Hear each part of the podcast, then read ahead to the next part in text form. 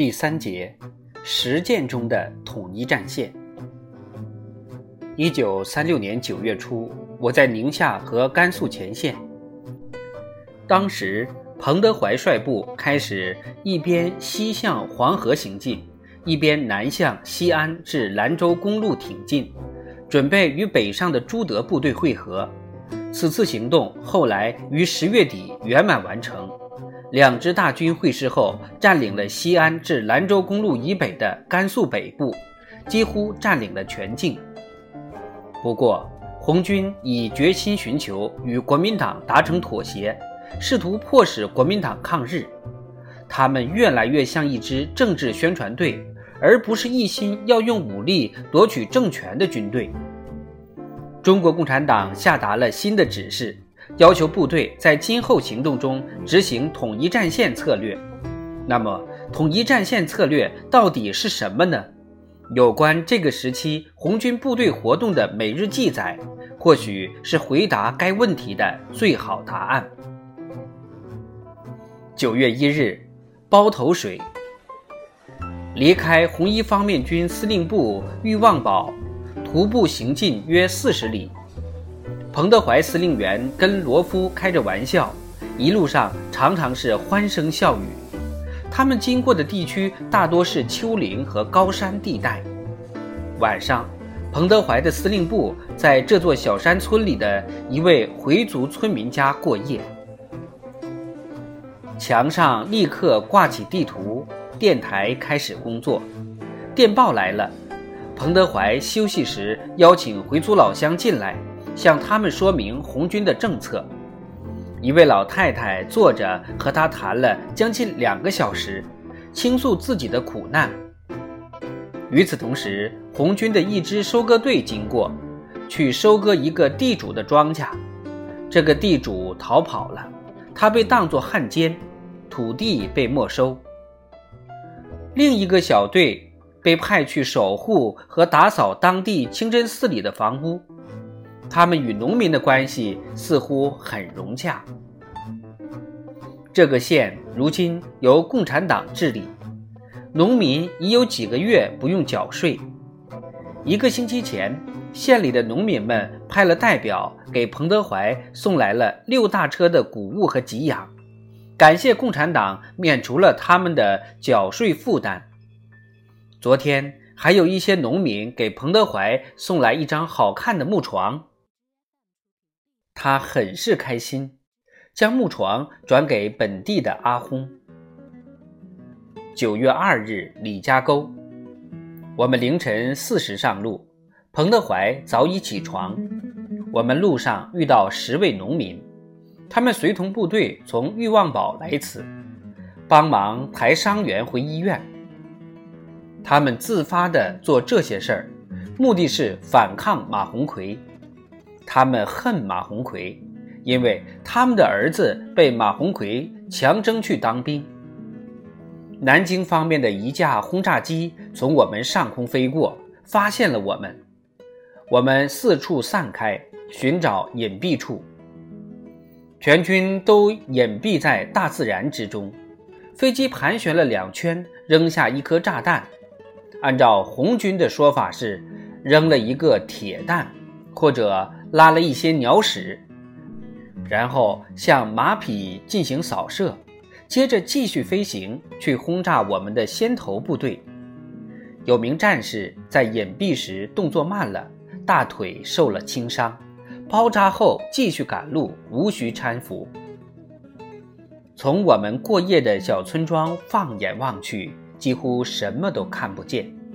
有一个团的敌军驻守在附近的一座堡垒。红十五军团一部正在攻打。裕望堡处发来无线电报称，今晨有敌机空袭该城，扔下十颗炸弹，一些农民不幸遇难，还有一些受了伤，战士无人伤亡。九月三日，太保子离开李家沟路上有许多农民出来。给战士们送来白茶，也就是热水。这是这些地区最受欢迎的饮料。回族教师来向彭德怀告别，感谢他保护学校。他们走进太保子时，从孤立阵地撤出来的一队马鸿逵骑兵逃到我们后方，离我们只有几百码。红一军团参谋长聂荣臻派司令部的一队骑兵去追击，他们策马绝尘而去。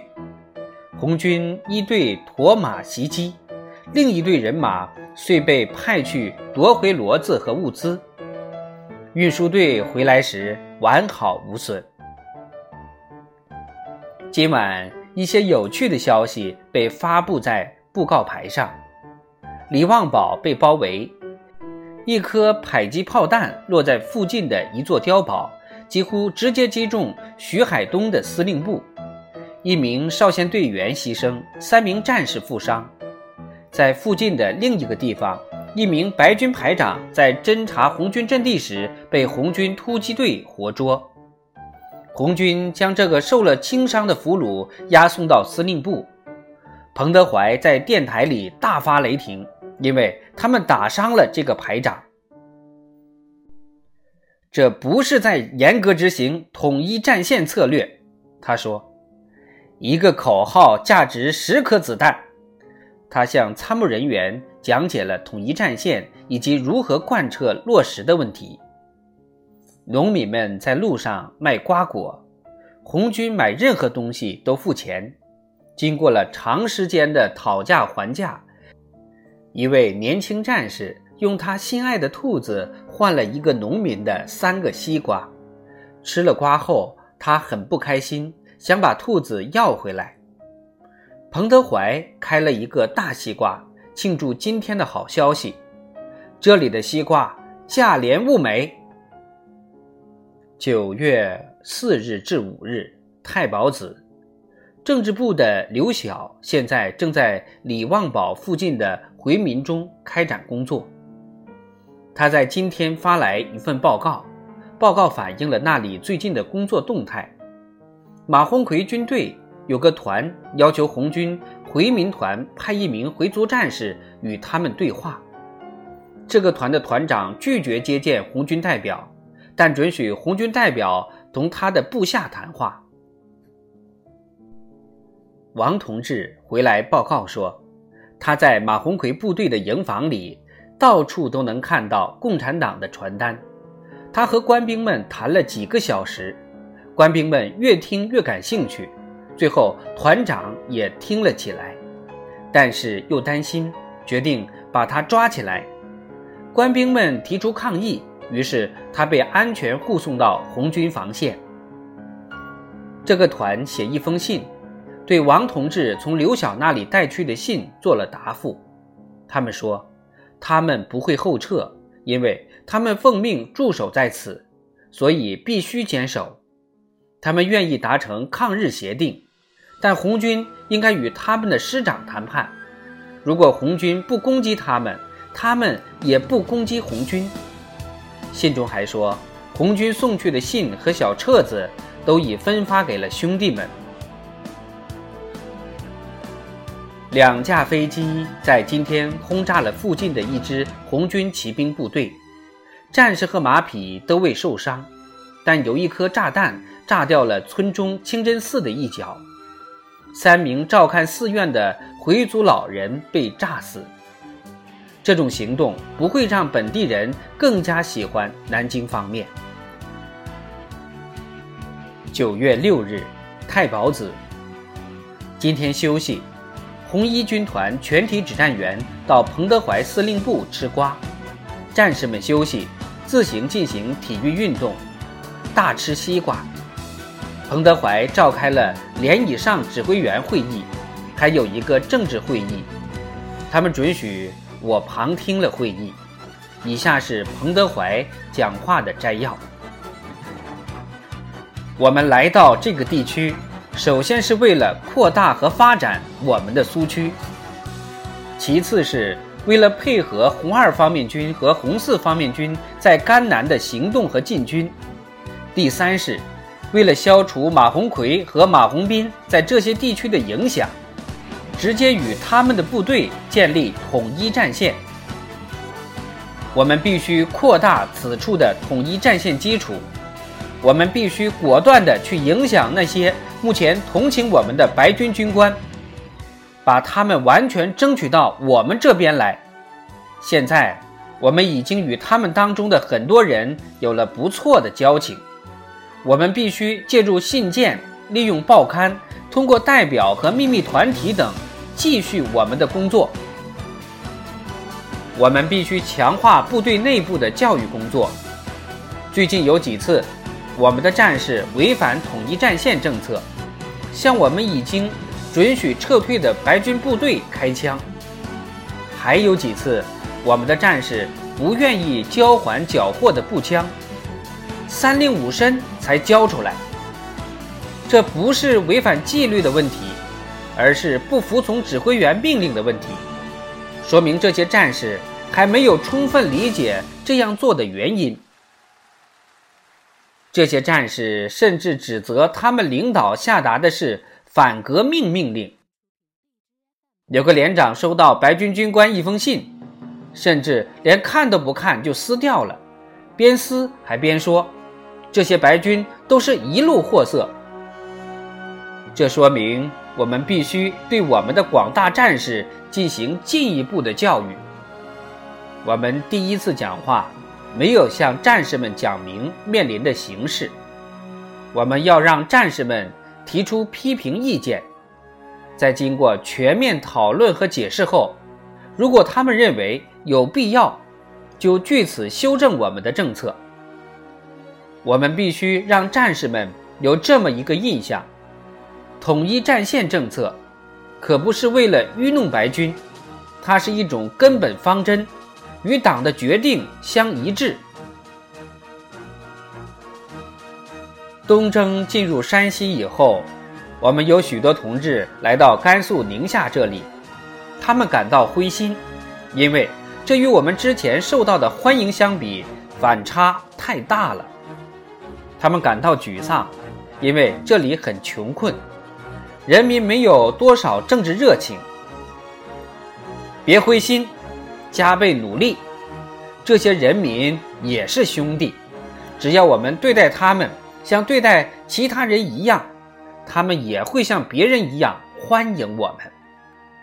我们不能错过任何说服白军和回族农民的机会。我们的工作还没有做到位。至于群众，我们必须努力推动他们。带头参加各种革命行动。我们自己不要去动回民的地主，但必须明确告知人民，他们可以自主对地主采取措施。我们也会保护采取这些措施的群众团体。这是革命赋予他们的权利，这是他们的劳动成果，是属于他们自己的劳动成果。我们必须进一步努力，提高群众的政治觉悟。要记住，他们迄今尚未具备政治觉悟，只有民族仇恨。我们必须唤起他们的爱国意识。我们必须对哥老会和其他秘密团体进一步开展深入的工作，使他们成为抗日统一战线的盟友，让他们积极参与其中。而非消极参与其中。我们必须巩固与阿訇的良好关系，促使他们在抗日运动中发挥领导作用。我们必须把每一位回族青年组织起来，以加强革命力量的基础。彭德怀讲完后，红一军团和红十五军团的两位政委做了长篇发言。两人均回顾了在统一战线教育工作方面做出的努力，并建议采取一些改进措施。所有的指挥员都记了很多笔记，后来又进行了长时间的辩论。这一环节一直持续到吃晚饭。彭德怀建议两个军团各补充五百名新战士。大家都支持并一致通过了这个建议。晚饭后，红一军团剧社以过去一个星期的经历为素材，表演了新剧。他以有趣的方式描绘了红军指战员和战士们在执行新政策时所犯的错误。有一个场景反映了指挥员与战士之间的争论，另一个场景反映了两名指挥员之间的争论，第三个场景反映了一位连长将他收到的白军那里送来的信撕毁了。在第二幕戏中，这些错误大多得到了改正。红军和抗日回民军队共同前进，一路歌唱，并肩与日本人和国民党作战。文娱部门工作起来似乎快得让人觉得不可思议。在此后的一个月里，中国每名红军战士的注意力都热切地聚焦在一系列机动作战上。如此一来，红军全部主力部队最终在一个广阔区域。会师和集中，这在苏维埃历史上还是头一回。在此，有必要特别介绍一下这次始于南方的第二次伟大进军行动的领导，介绍一下中华全国红军总司令朱德。他整个严冬都在西藏的冰天雪地里坚定地前进。此时，终于率领第二和第四方面军进入西北地区。